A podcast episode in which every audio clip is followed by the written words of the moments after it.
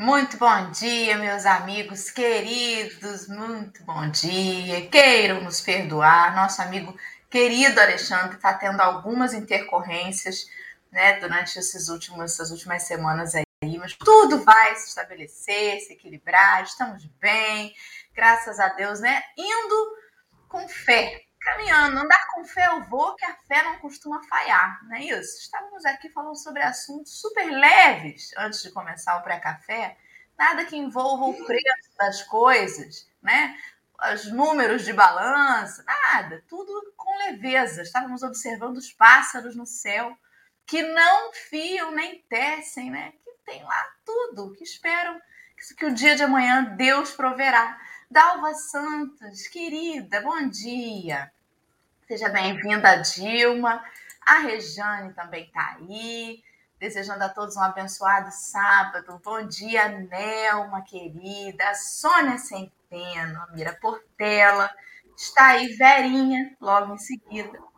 Vânia, Denise, nossa querida Geni, que esteve no café aqui esses dias. Consuelo Gomes, a Márcia Petronilha, a Moniquinha, vou estar com você daqui a pouco, querida, Geisa Reis e todos os amigos e amigas que estão com a gente já cedinho para celebrar mais uma manhã e convidar Jesus para fazer parte do nosso dia. Marcelo, querido, muito bom dia para você. Adivinha o que eu estou fazendo?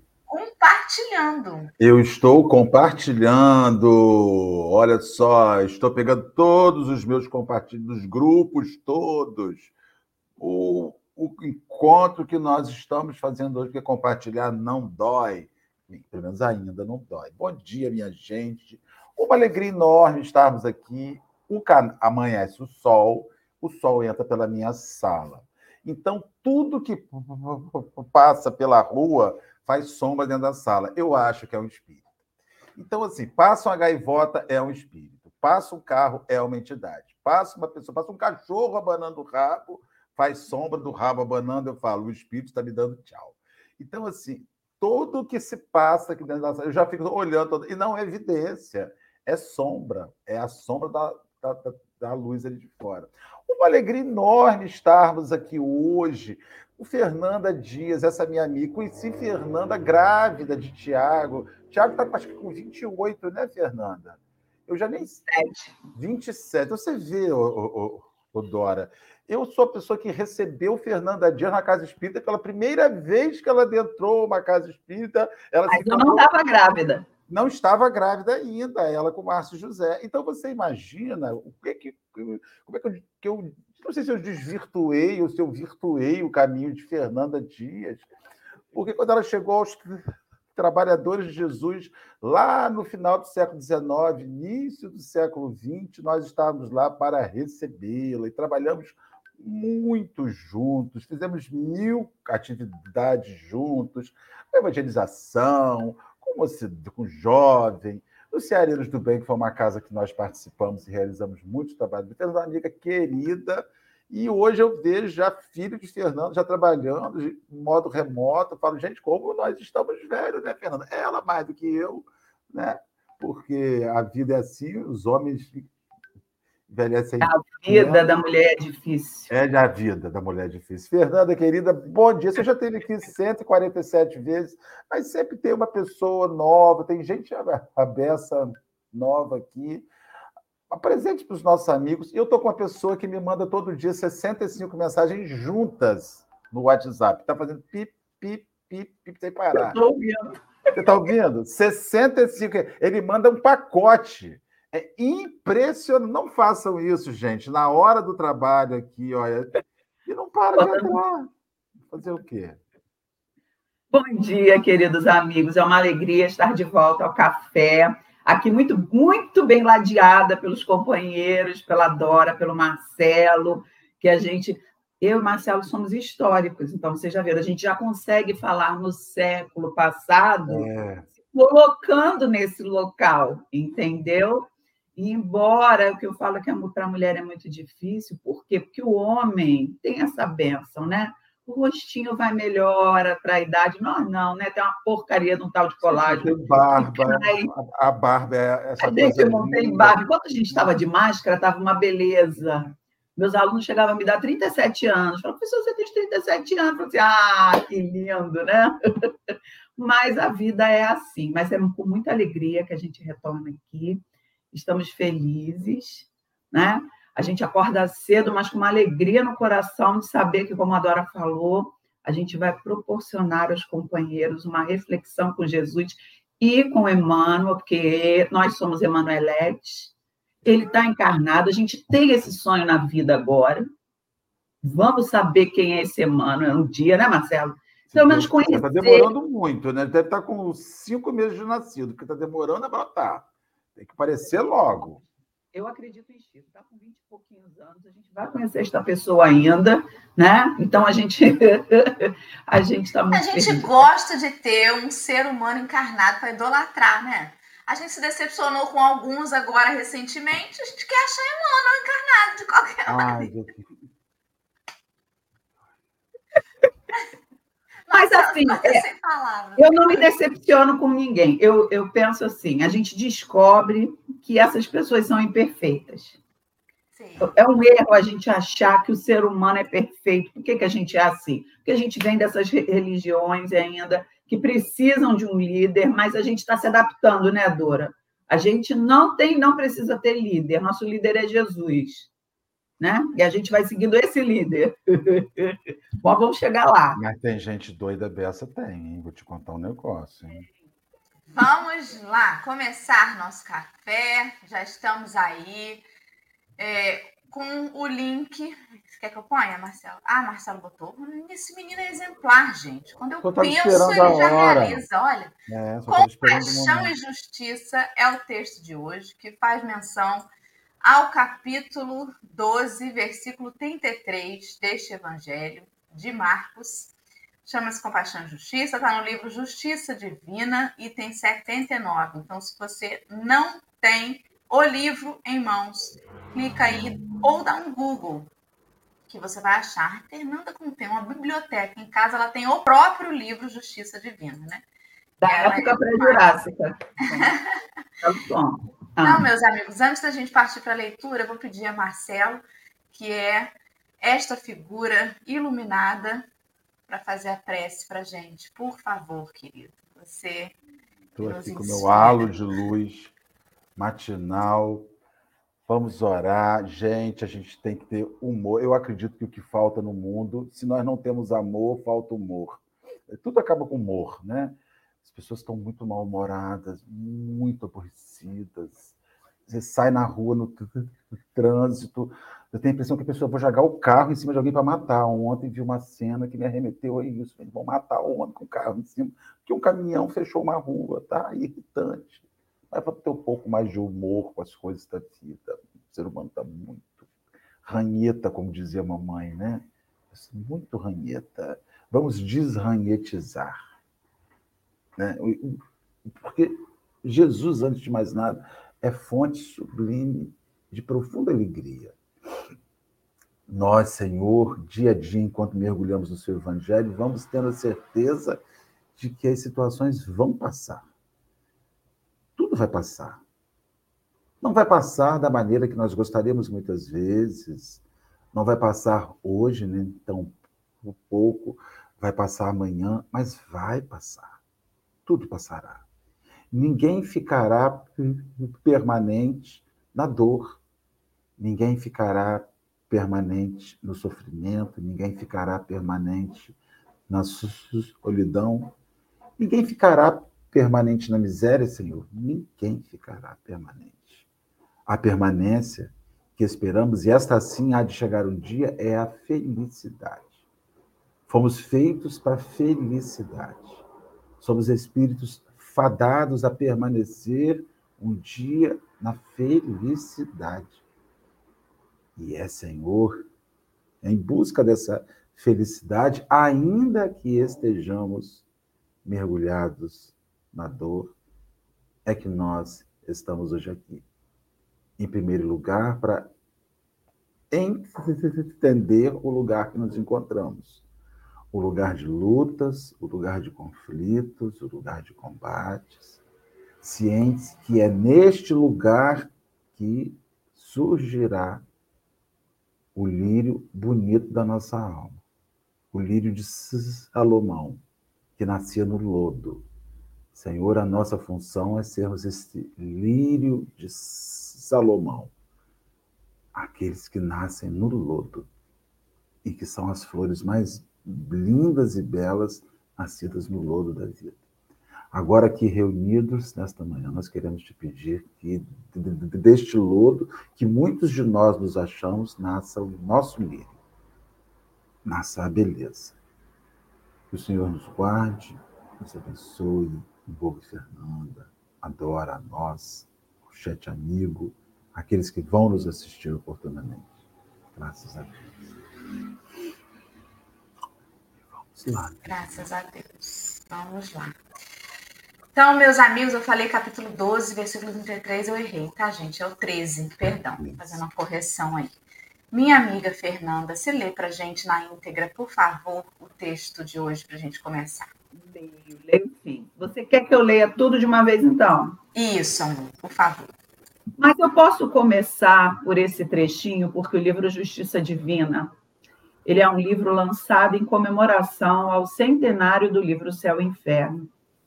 Então, quando Chico e Emmanuel colocam aí, reunião pública de 4 de dezembro de 1961, esse trecho abaixo refere-se ao livro Céu e Inferno.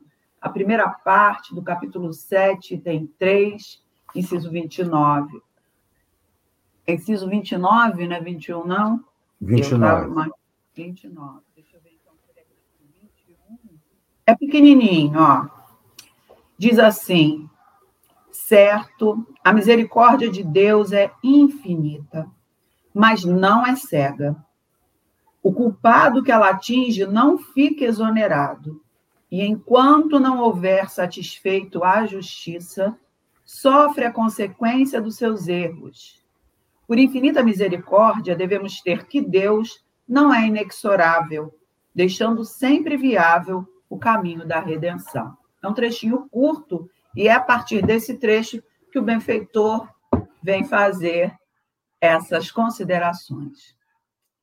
O amor universal favorece o levantamento da escola, mas se te negas a aprender, ninguém te pode arrancar as trevas da ignorância. A divina presciência estabelece regras e meios para a higiene, mas se desertas do cuidado para contigo, albergarás no próprio corpo largo pasto à imundície. A infinita bondade inspira a elaboração do remédio que te alivia ou cure as doenças, nessa ou naquela circunstância difícil, mas se recusas o medicamento, continuarás sofrendo desequilíbrio. A eterna sabedoria promove a fabricação de extintores encoraja a educação de bombeiros. Mas se, te, se ateias fogo na própria casa, padecerás de imediato os resultados do incêndio. A providência vigilante suscita a formação de recursos para o cultivo e a defesa da gleba. Mas, se foges do trabalho, a breve tempo terás, no próprio campo, vasta coleção de espinheiros e serpentes. Deus dá a semente, mas pede serviço para que o pão apareça. Espalha ensinamentos, mas pede estudo para que haja aprimoramento do espírito. Não procures enganar a ti mesmo, aguardando a compaixão sem justiça. Anota os fenômenos da existência e reconhecerás que a vida te concede guias e explicadores, estradas e máquinas. No entanto, exige que penses com a própria cabeça e andes com os próprios pés. Afirma Allan Kardec, certo, a misericórdia de Deus é infinita, mas não é cega. E Jesus, encarecendo a responsabilidade que nos supervisiona os caminhos, adverte-nos no versículo 33 do capítulo 13, no Evangelho de Marcos: Olhai, vigiai e orai. Observemos que o apelo à prudência não inclui simplesmente o vigiar e o orai, e sim começa com ampla objetividade pelo imperativo categórico: olhai. Lindo, né, gente?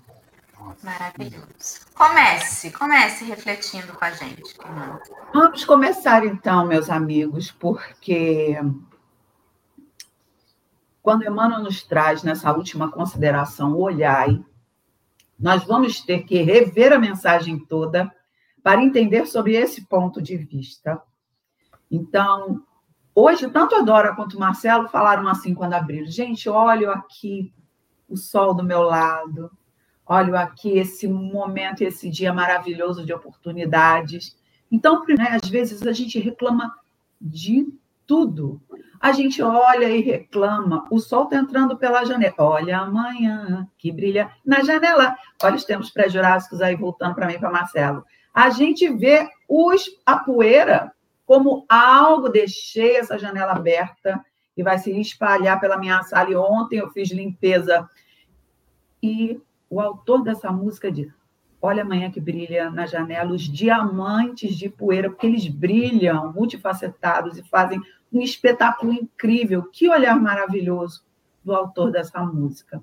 E dessa forma, Emmanuel começa. Ele não fala só Deus, ele o chama de o um amor universal, a divina presciência, a infinita bondade, a eterna sabedoria, a providência vigilante. Ou seja, Deus não é esse título desse homem, dessa entidade, desse ser que tudo criou e relegou aos seus mensageiros divinos, que é a confusão que nós, espíritas ou espiritualistas, podemos fazer. E não relegou aos seus emissários divinos que nos orientassem e nos amparassem. É Ele próprio quem nos dá todas essas oportunidades. E um esclarecedor desse, como Emmanuel, traduz de forma muito bonita para nós. Então, no primeiro parágrafo, ele já diz: favorece o levantamento da escola, mas se te negas a aprender. Então, a escola é aquele lugar que a gente sai da nossa célula familiar, né? sai daquele mundinho muito particular que a gente tem e começa a se chocar com outros mundos, com outras culturas, com outras pessoas. E é a hora do aprendizado. E é aí que a gente está vendo, é aí que a gente percebe quando a família ela não está sabendo lidar uns com os outros, exatamente quando na escola começam os choques entre esses diversos mundos culturais, porque a gente é orientado a ter um comportamento ético e moral, pelo menos era assim na nossa família, né, Marcelo? Porque acredito que com Dora também, que nos orientam como sentar, como nos portar, o que fazer, o que não fazer. Regras, às vezes, de boa convivência, mas que demonstravam como nós não afetaríamos o outro com as nossas particularidades. E hoje a gente vê na escola muitos que chegam lá e não têm essas orientações, que minha mãe, minha avó tanto insistiam comigo, senta direito, se arruma na carteira, come de boca fechada, né? É, soltar os seus gases, que nós fabricamos no nosso corpinho público, era inadmissível, uma vergonha. Hoje as crianças fazem isso e riem, não gargalhada. Isso começa a mostrar para a gente uma modificação né, de atitudes daquilo que a gente tem em relação com o outro. Né? Na minha época, por exemplo, era inadmissível. Se eu fosse a outra turma, entrar de qualquer jeito, sem pedir licença ao professor. É uma o professor entrava básica. na sala, a gente ficava em pé. Olha como é que eu sou dessa antiga. Mais pré-jurássico que eu, hein? É. Olha, eu estudei no colégio de meninos numa sala e meninas em outra. Meu colégio conferia meia. Não acho que seja importante, fundamental, não, não te cortando, mas te cortando. Mas a gente era habituado a olhar detalhes. Nós vemos uma sociedade hoje que não olha detalhes. Impressionante o percurso que você faz da sua residência para o seu trabalho, de carro ou a pé. Um dia você para e fala assim: nossa, quando é que botaram essa casa aqui? Aí você fala assim: gente, essa casa está aqui tem, tem cinco anos. Nunca reparei. É porque você nunca reparou mesmo, porque você não colhou. É, Hoje nós estamos vivendo uma sociedade que não tem apego a, a não tem assim, não, não vê o detalhe. E habituou-se, através de um processo de profundo egoísmo, a achar que não precisa ver que é nada dos outros, porque isso, isso é, é, é, não diz respeito a ele. Mas tudo no crescimento humano diz respeito a gente. Tudo, tudo, tudo, tudo. A gente fala isso porque isso é um... quando a gente é criança, né? São essas coisas básicas do respeito ao outro. Então elas evoluem. Eles, por exemplo, a gente tem percebido crianças que não têm respeito pelo material do colega, que eles não têm respeito pelo ambiente onde eles estudam. E na nossa época, isso era muito mais importante para as nossas famílias. É como se o filho fosse realmente um retrato da família e você tivesse que ter esse comportamento. Isso vai evoluindo. A gente sabe que a evolução é assim, até nossa aqui no planeta, né? A gente volta pequenininho, a gente rasteja, a gente engatinha, a gente anda, a gente aprende as coisas básicas para se controlar no adulto.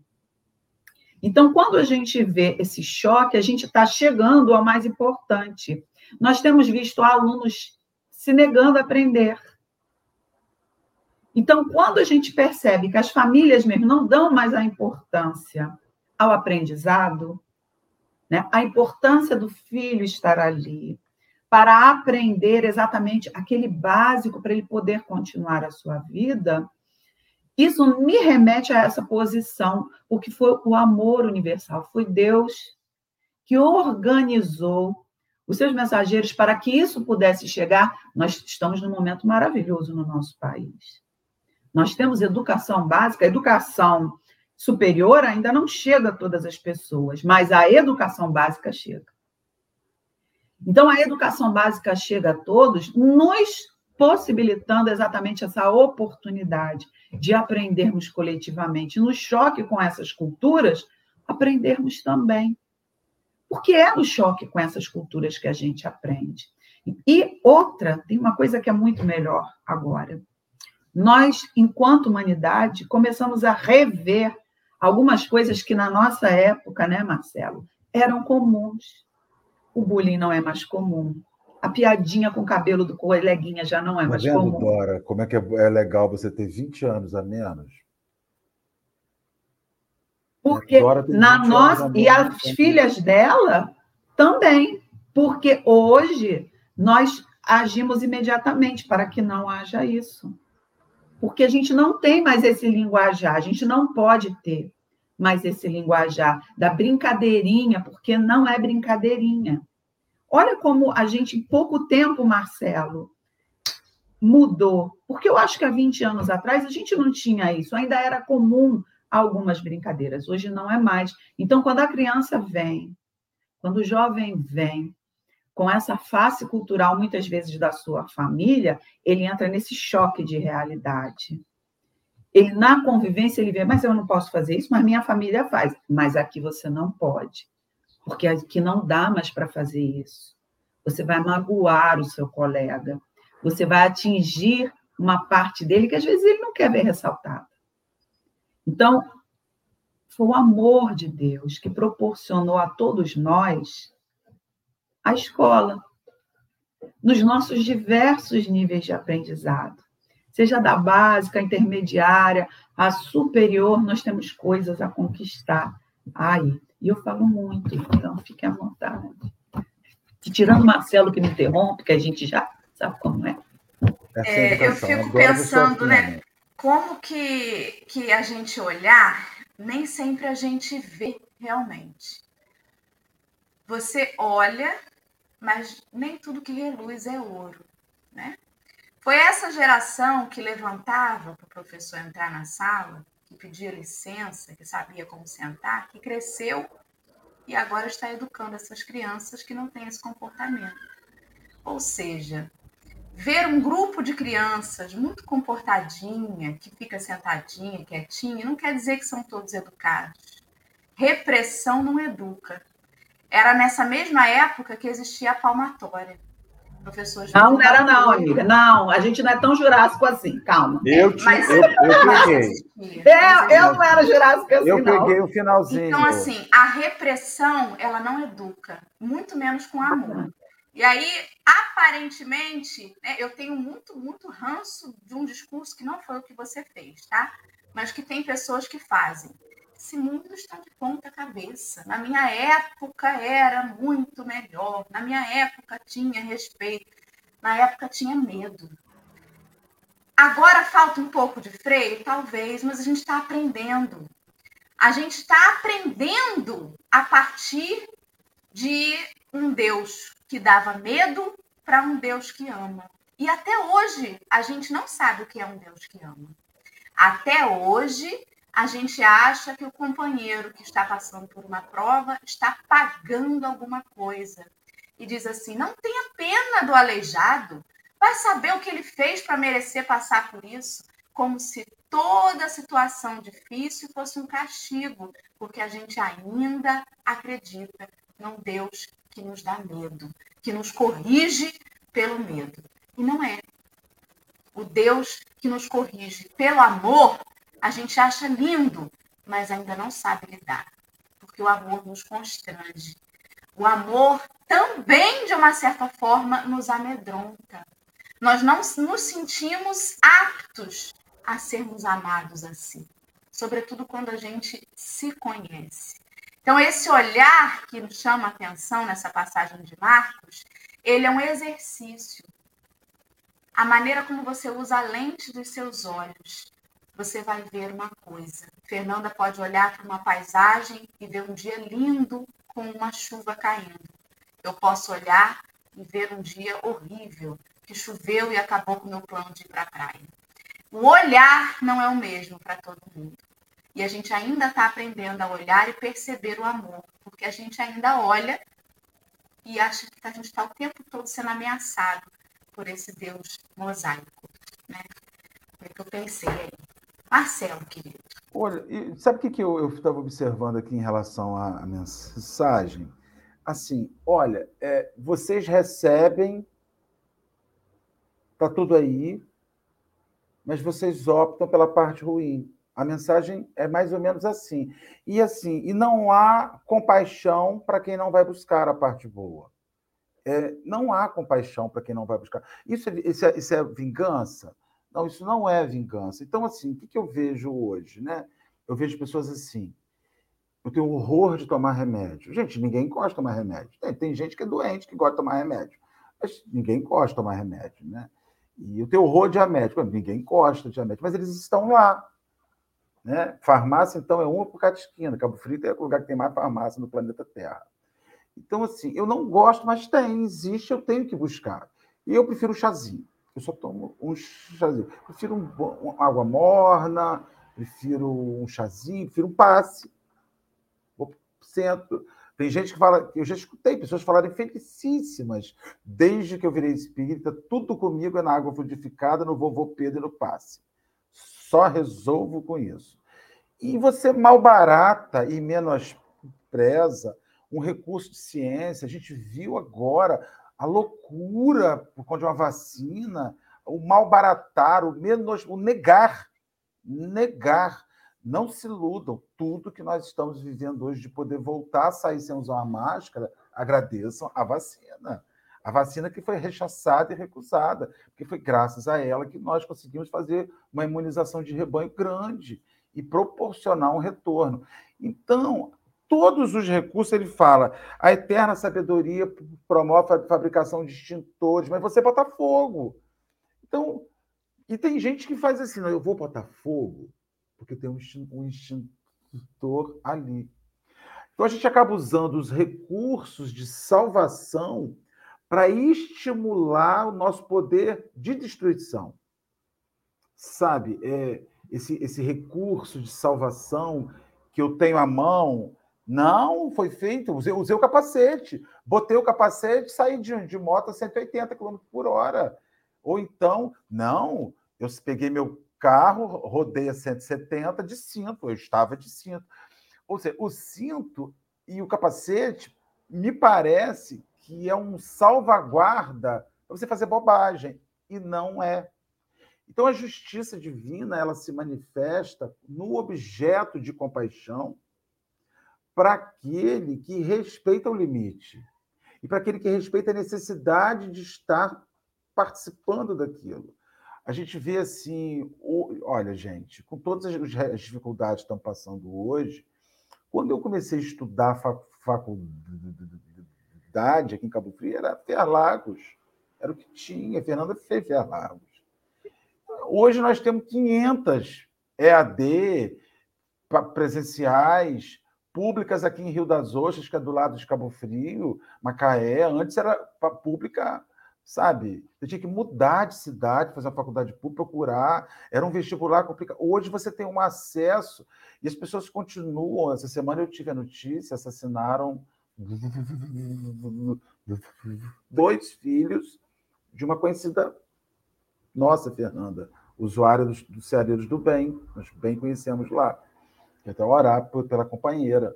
E essa mulher vivia, o oh, Dora, numa situação de miséria profunda, e ela teve 12 ou 11 filhos. Ela deixou de herança para todos os 11 a miséria, numa cidade que hoje oferece grandes recursos. Então, essa pessoa ela não conseguia ter esse olhar, até porque a miséria cega um pouco, né? Esse olhar de que agora vai ser diferente com os meus. Hoje eu vejo ela repetindo a cesta básica para ela, que ela vai buscar, e hoje ela já leva a filha com as suas netas para buscar a cesta básica. Então, assim, é essa herança dessa ausência de olhar para com os meus não precisa ser igual, pode ser diferente. Essa compaixão que nós esperamos que Jesus exerça em cima da gente, mas sem a justiça do trabalho que é nossa. Acho que pouco sobre isso que o texto fala. É, vocês falaram tantas coisas aí, né, que me, me, me suscitaram tantas coisas, porque a gente vai falando e é ótima essa complementação, porque são de olhares daquilo que a gente está focando um ângulo e não vem. A repressão, ela é óbvio que ela não é boa. Mas, segundo nós aprendemos, nós estamos localizados nos momentos, nos locais e nas famílias que nos servem para alguma coisa. A repressão não é boa e nós estamos vendo isso numa pandemia, pós-pandemia, em que as pessoas ficaram obrigatoriamente reclusas, mesmo aquelas que se negaram a saber, que se negaram a aceitar, que pensaram que isso tudo era uma invenção, elas tiveram que, de alguma forma, ficar reclusas. E eu falo isso porque durante esses quase dois anos de reclusão em que os alunos estiveram reclusos, eles estão explodindo nas escolas. E é literalmente explodindo. São episódios de violência. E, eu me per... e são episódios de várias coisas. Né? São episódios de violências com o outro, porque o outro debochou da prova dele. Eu estou falando violência, não estou falando xingamento. Violência física. São episódios onde um aluno é, menor ele demonstra uma sexualidade exacerbada com seus com ao redor. São episódios de choros convulsivos, porque ele não está se dando bem na matéria. Vocês estão vendo isso em algumas notícias. Vocês estão vendo isso em algumas notícias. Só olhar, gente, no jornal, vocês vão ver isso. Ontem é, a gente viu um acho que foi no Rio de Janeiro, em que colegas esfaquear, um colega esfaqueou os colegas. Do nada, levou uma faca para a escola. É, são alunos chegando na escola com esses transtornos. É, Kardec nos avisou isso. Que as pessoas chegariam com problemas, e ele fala problemas mentais, porque na época não tinha o linguajar do, dos TDs todos. Transtorno desafiador, opositor, transtorno opositor desafiante. Eu tenho aluno com transtorno opositor desafiante. Sabe o que é isso, Marcelo, na nossa época? Criança mal educada. Mas hoje é um transtorno, porque o amor universal, através da sua bondade, fez com que as pessoas estudassem isso. Essa criança, que todo mundo chama de mal educada, mas que não consegue controlar suas emoções. Isso é patológico. A gente viu isso pela primeira vez na doutrina espírita, com Emmanuel falando das doenças da alma, com André Luiz explicando dos reflexos da doença da alma no corpo físico. Nós vimos Joana de Ange, que tem um livro desta grossura, catalogando todos os transtornos e distúrbios psíquicos. Então, hoje isso está chegando para nós. E quando a gente vê tudo isso, né, e a gente reclama do momento em que nós estivemos inseridos, nós tivemos a oportunidade, vejo que nós éramos pessoas que teríamos condições de viver essa situação e nos libertar por conta própria. Então, quando Dora fala assim, olha, esse momento foi de repressão, a pessoa não. A Dora consegue identificar isso e fala assim: eu não estou presa naquilo ali, não. Eu não me submeto a isso, eu sou quem eu sou, tenho minhas dificuldades e sei que devo trabalhá-las por minha conta. Mas nós estamos recebendo agora pessoas que não sabem, não sabem se controlar. Estão aí espalhados entre nós. E pior, nós estamos vendo até pessoas mais adultas colocarem para fora tudo isso que elas reprimiram. Então, quando Emmanuel começa a falar sobre compaixão, sobre justiça, nesse caso, a compaixão divina vem atuando há muito tempo e nós não nos demos conta. Porque, inclusive, no surgimento desses estudos, nós começamos a ver, porque, olha, quando ele fala sobre que a divina presença estabelece regras e meios para higiene, mas se desertas do contato contigo, nós sabemos que as pessoas depressivas esquecem de se cuidar. Não querem não querem tomar banho, não querem se arrumar. Então, não é nem uma, uma coisa de falta de respeito com o outro, elas entram nesse abandono de si mesmo. No entanto, Emmanuel não deixa de colocar. Vocês observaram que ele bota uns nomes específicos? A divina presciência. Ou seja, ele já sabia que poderia acontecer alguma coisa. Ela te dá essa oportunidade. A infinita bondade inspira a elaboração do remédio. Estava falando para esses desse momento, que se recusam a, a, a, admitir o remédio, mas que a gente viu lá na revolta da vacina, lá atrás, no século passado. Olha, a Divina Providência está te inspirando a elaboração do remédio, mas se você se recusa a tomar, depois não vai dizer que foi Deus que te levou desse mundo.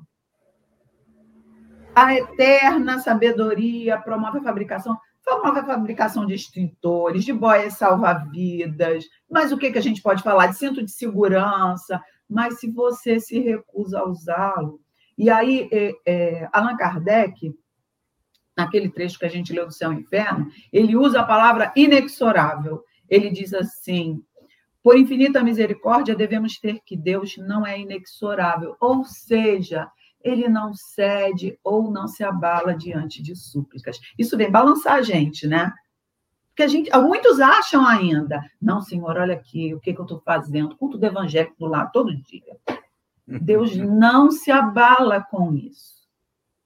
Ele vai te dar a paz para você passar pela situação. Deixa eu ler essa aí. Quando os homens forem bons, as instituições serão boas mas a divina presciência, o amor universal, a infinita bondade, Maria de Nazaré, já está nos dando há tempos essa possibilidade, que aí nós voltamos a amarmos. Nós não tivemos o olhar de verificar, porque a gente tem o um padrão, enquanto cristão, a gente fala muito orar e vigiar, e esquece do olhar. E Emmanuel exalta essa importância. Ó, olhai, Olhar o que, que você tem, olhar o que você precisa ver ao seu redor. Né? Eu preciso, por exemplo, ver ao meu redor todas as coisas boas que eu sou grata. Se eu cheguei aqui, foi por causa, assim, desses momentos todos que eu vivi. Daquilo que eu não quero, eu me liberto. Eu me liberto, porque eu já me descobri um espírito livre e imortal, como a Dora falou, né? As pessoas não vão ser responsáveis, não podem ser responsáveis pela minha ruína também. Eu me liberto, porque Deus está olhando por mim, mas eu caiu aqui uma pena. Mas eu preciso ter esse olhar. Eu preciso ter esse olhar. Eu preciso saber ser grato. Ó, outra coisa que a gente fala muito, né? Você precisa ser grato. Eu preciso ser grato, mas eu tenho que ter o olhar da gratidão. É, grato aqui. É, tem gente que acha que a vida é um, um conjunto de obrigações, sabe? Então, assim, você fala, ah, você assim. Você, hein? É, é, respirou. É, tudo, é, tudo nós temos porque nós merecemos. Sabe? Então, assim, eu falo, gente, nem tudo, tudo na nossa vida é merecimento. É a bondade divina. Aliás, a maioria das coisas não é mérito, né? É a bondade divina dizendo assim: ó, eu vou botar aqui na porta da, da sua vida essa situação, para você ver que na, eu estou te proporcionando um meio para que você se utilize desse recurso. Aí você pega o recurso e você faz bobagem. Eu fico imaginando aqueles homens que caminharam com Cristo, Dora e Fernanda, e, e, e andaram com Jesus e não tinham consciência com quem andavam. Né? É, Alcione Peixoto, a, a, a filha, filha, do Peixotinho, muito engraçada ela, muito querida, veio bastante Cabo Frio, ela diz assim, eu só fui saber quem era o, o papai, enquanto médium, já adulta. Ela falou assim: eu não tinha noção que, que fazer o culto do lar na minha residência e ter uma chuva de flores materializada, eu achava que no culto do lar da casa de qualquer pessoa era assim. Porque eu, não, é, eu, eu, eu só, só fui compreender o que, que nós tínhamos dentro de casa, primeiro, quando eu fiquei adulto, e segundo, quando ele foi embora, que aquilo acabou.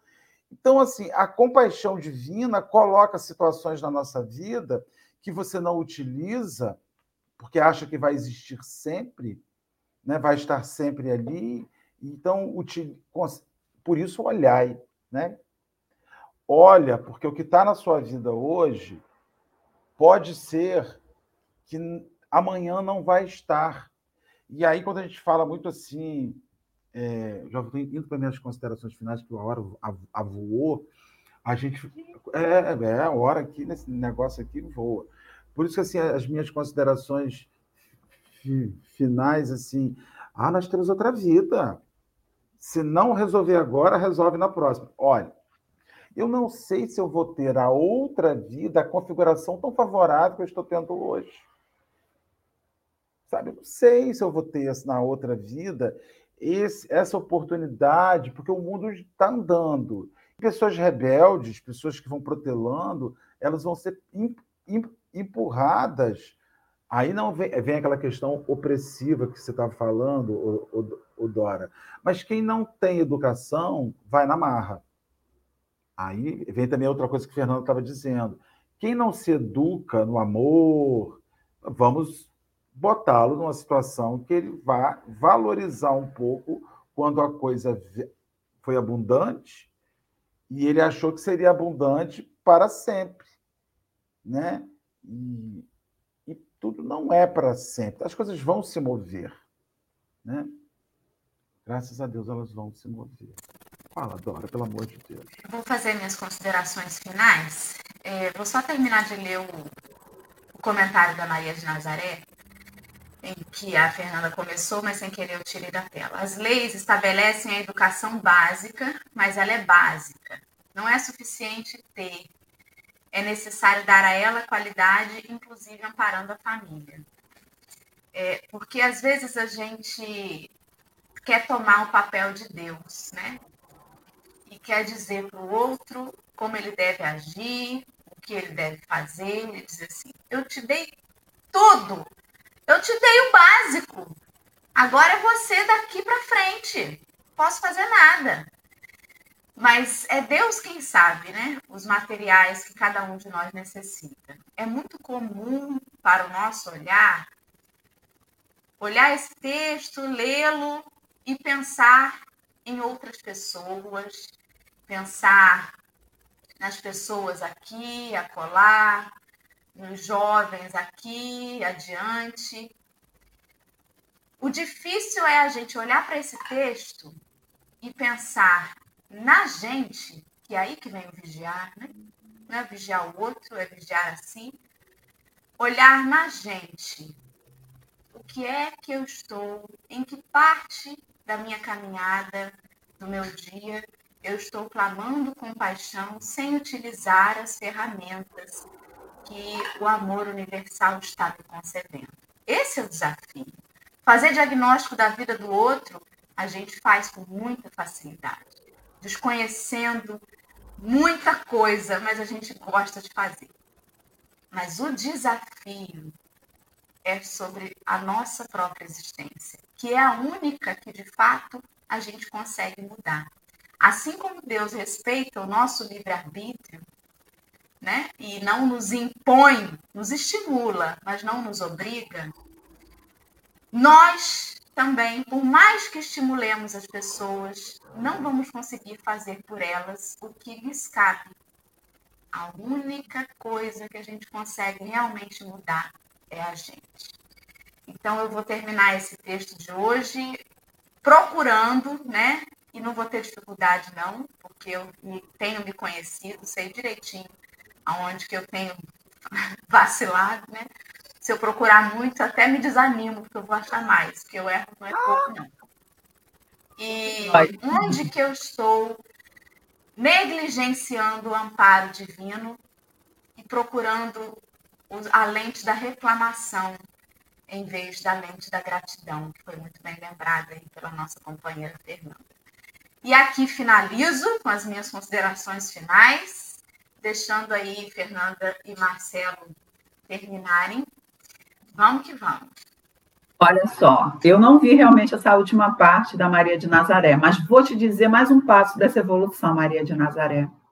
Eu sou professora estadual do Rio de Janeiro e as escolas estaduais receberam, a partir desse ano, assistentes sociais. Isso é um avanço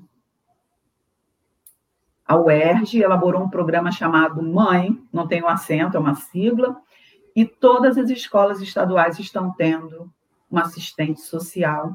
E o assistente social ele serve para ajudar todos aqueles, todos da comunidade escolar que estão em vulnerabilidade social, encaminhando para os setores certos. Você vê a evolução? Isso somos nós, seres humanos, que estamos evoluindo mesmo com todas as críticas que nós possamos fazer a esse ou aquele governo, né? existem ainda pessoas comprometidas tá? com políticas públicas que realmente vão ajudar a população. E para encerrar aí, para a gente não levar muito tempo é, nessas considerações, né? É, eu vou lembrar desse último trechinho que Emmanuel coloca aqui no final, onde ele diz assim: Anota os fenômenos da existência e reconhecerás que a vida te concede guias e explicadores. Estradas e máquinas, no entanto, exige que penses com a própria cabeça e andes com os próprios pés. É, Marcelo citou muito bem, agora há pouco, sobre nem tudo que a gente tem é meritório. Realmente, não é não. A gente não pode esquecer daquela passagem de Mateus, que está no capítulo 7, versículo 7, que é o pedir e vos será concedido. Nós estudamos em Espiritismo como pedir e o que pedir. Mas quando Jesus anunciou isso, ele só falou assim: pedir e vos será atendido. Peça muito e será atendido. É meritório? Talvez não. Talvez seja uma oportunidade de aprendizado que você está tendo. E por isso a importância do olhar, né, meus amigos? Por isso a importância de, você querer. Eu quero muito isso, eu trabalho por isso, eu batalho por isso. Você está pedindo? Será concedido, é fruto do seu esforço. Eu, como pai, sei se isso é bom ou não para você, mas você precisa porque nós temos esse tempo infinito porque nós temos toda essa oportunidade nas vidas futuras de reaproveitar essa experiência, então será concedido. E somos assim porque não somos máquinas, né? Nós somos dotados de livre pensar, de livre escolha. A gente precisa é, aprender a olhar com mais cuidado para aquilo que a gente quer. A gente fez várias considerações nesse sentido ao longo do estudo, né? sobre a repressão, ou seja, sobre alguém é, tolhindo o nosso fazer, tolhindo a nossa vontade, tolhindo a nossa manifestação, que pode realmente ser algo ruim no todo, mas que quando a gente pensa na motivação de Deus nos permitir estar ali, pode ser bom para o nosso espírito, naquele momento. A oportunidade que a gente pode ter de hoje fazer o que a gente quiser, ter mais liberdade, mas que também pode ser ruim para nós, mas Deus nos permite, porque nós somos uma humanidade que está batalhando por essa liberdade de expressão, de fala. Mas será que sabemos? Será que já temos realmente essa responsabilidade? Será que quando ela se manifesta, a gente faz da forma correta? Para fechar aqui, eu nem falei que a gente tem um projeto 100 para os amigos que não conhecem, a gente faz, está fazendo o estudo do livro Os Mensageiros, e ontem a gente fez o estudo dos capítulos 17 e 18 com a nossa companheira Angela Belloni. E esse capítulo, o 18, ele fala sobre aquele momento de guerra, e como o plano espiritual se movimenta com a guerra. E o que nos chamou muita atenção, que fala sobre essa compaixão, que Marcelo, assim, focou nessa questão da compaixão pelo outro, na compaixão que nós devemos ter pelo outro, o plano espiritual já dá. Então, Alfredo, que é o dirigente do posto de socorro de Campo da Paz, que fica numa região mais baixa do umbral, diz o seguinte: aqueles irmãos que morrem imediatamente recém-desencarnados, alguns são imediatamente retirados daquela situação. Aí você pensa assim, os que têm condição, um pouco mais de condição. Por quê? O companheiro de André Luiz fala assim: por que não deixá-los onde eles estavam? Já que eles podem, eles estão ali presos à sua justiça. E aí Alfredo explica por que aquela quantidade de espíritos causariam um, uma turbulência psíquica pestilencial para a humanidade. Então, eles têm compaixão com a humanidade que está e compaixão com aqueles que estão e começam a ser retirados da Europa. Lembra aquele momento era Hitler, a Segunda Grande Guerra Mundial, e eles são levados para campos de concentração, não esses que a gente ouviu falar, mas campos de concentração afetivos no continente americano. Então a compaixão de Deus, ela está o tempo inteiro. Isso para nós assim foi muito bonito de ler. Porque não é nem que essas pessoas tivessem merecimento para ir para essas colônias, mas não podia agregar muita gente com aquela angústia, com aquele terror da guerra, porque eles causariam mal para os outros que estão ali na guerra. Na guerra. E eu achei isso muito interessante. Então, meus amigos, um prazer, uma alegria estar aqui com vocês. Pelo que eu vi aqui, não sei, faltam cinco minutinhos, conseguimos não falar muito. Adorei, obrigada pelas mensagens carinhosas que Dora colocou aqui. E Deixa eu só fazer mais, mas, ah, mas ele viu uma coisa que, que me deu vontade de dizer. Eu fico pensando, só para finalizar aqui, nossa, nós estamos vivendo um momento de política né, tão polarizado. Aliás, estamos vivendo há, há, há quatro anos, né? Uma política nunca foi tão polarizada. E a justiça social que nós esperamos vem da utilização dos nossos governantes dos recursos de compaixão. Né? Quais são os recursos de compaixão? Né? Em primeiro lugar, nós vimos essa semana, o Brasil já arrecadou este ano um trilhão em impostos. Um trilhão em impostos. Esse é dinheiro de compaixão. De compaixão no sentido de que é através desse recurso que a gente vai promover a justiça social. E é uma justiça social que principia a primeira justiça social que você faz para uma pessoa é ensinar ela a enxergar o, o direito. o trabalhador de Jesus ele está funcionando hoje com o serviço social lá na casa, e um dos trabalhos que o assistente social da casa faz, a, Lúcia Candeia faz, e Sônia Vale, que está aí, né, que é advogada das assistidas da casa. Sônia Vale advoga para as assistidas da instituição. Então, é dizer para aquela mulher que está ali, que tem um filho especial, que ela tem direito a uma apostadoria. Ela não sabe. Ela não sabe que tem. É dizer para aquela mulher que apanha, que vive um estado de violência doméstica, mas isso é amplamente divulgado, isso é amplamente divulgado em lugares que o pobre não vê. Não é amplamente divulgado. Parece ser amplamente divulgado, né? Aonde as pessoas não acessam. Então, a, a casa tem feito, né? A gente está agora, a gente dá a cesta básica e dá uma carteirinha do Ministério Público, o número do Ministério Público, dizendo que ela tem que reclamar a falta de remédio para o filho, porque a gente, a gente fica muito ligado assim. O, vamos, só, só pode me ajudar nesse remédio, dona Fernanda? Ou dona Dora, a senhora pode me ajudar? Aposto sim, quanto é? Não, 50 reais. Toma aqui, 50 reais. Mas você vai dizer para o pobre que se ele aprender a olhar, ele tem direito àquilo pelo poder público. Que a justiça social, que constitucionalmente ele vai a uma prefeitura, a um serviço de, e ele vai ter aquilo ali. E que as pessoas não estão fazendo favor para ele, mas a gente prefere ter pessoas cegas, porque em terra de cego, quem tem um olho é rei. É o ditado mais certo que tem. Então, assim, esse centro é tão caridoso idoso, como dona Fernanda ajuda. Mas o dia que dona Fernanda quiser ajudar mesmo, ela tem que ensinar as pessoas a olharem. Não, minha filha, peraí. Você vou te levar lá, você vai resolver isso, você vai caminhar. A gente está vivendo um, um momento social hoje onde a compaixão ela é utilizada como arma social e não como arma de justiça social para que as pessoas tenham direito àquela situação ali de uso. Não é favor que você faz quando você dá uma medicação. Não é favor que você faz tirar uma pessoa em situação de cura. Não é favor. O direito à moradia é para todo mundo. Não estou fazendo favor nenhum, gente. A pessoa fala, ah, foi fulano que fez. Não fez favor.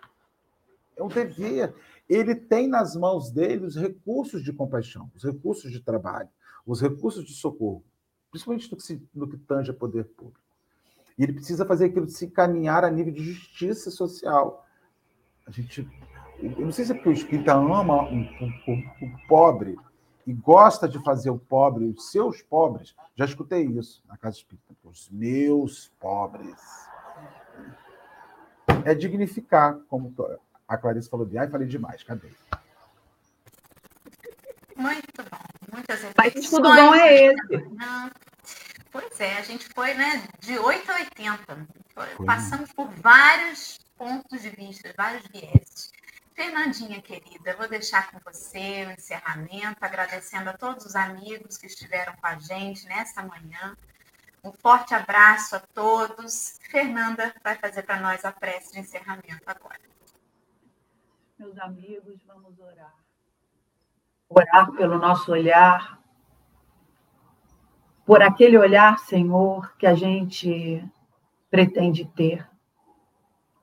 O olhar puro das crianças, quando vislumbrarmos os companheiros em delito, mas o olhar atento também às necessidades do outro, para que sejamos nós os replicadores dessas possibilidades que nós já conhecemos.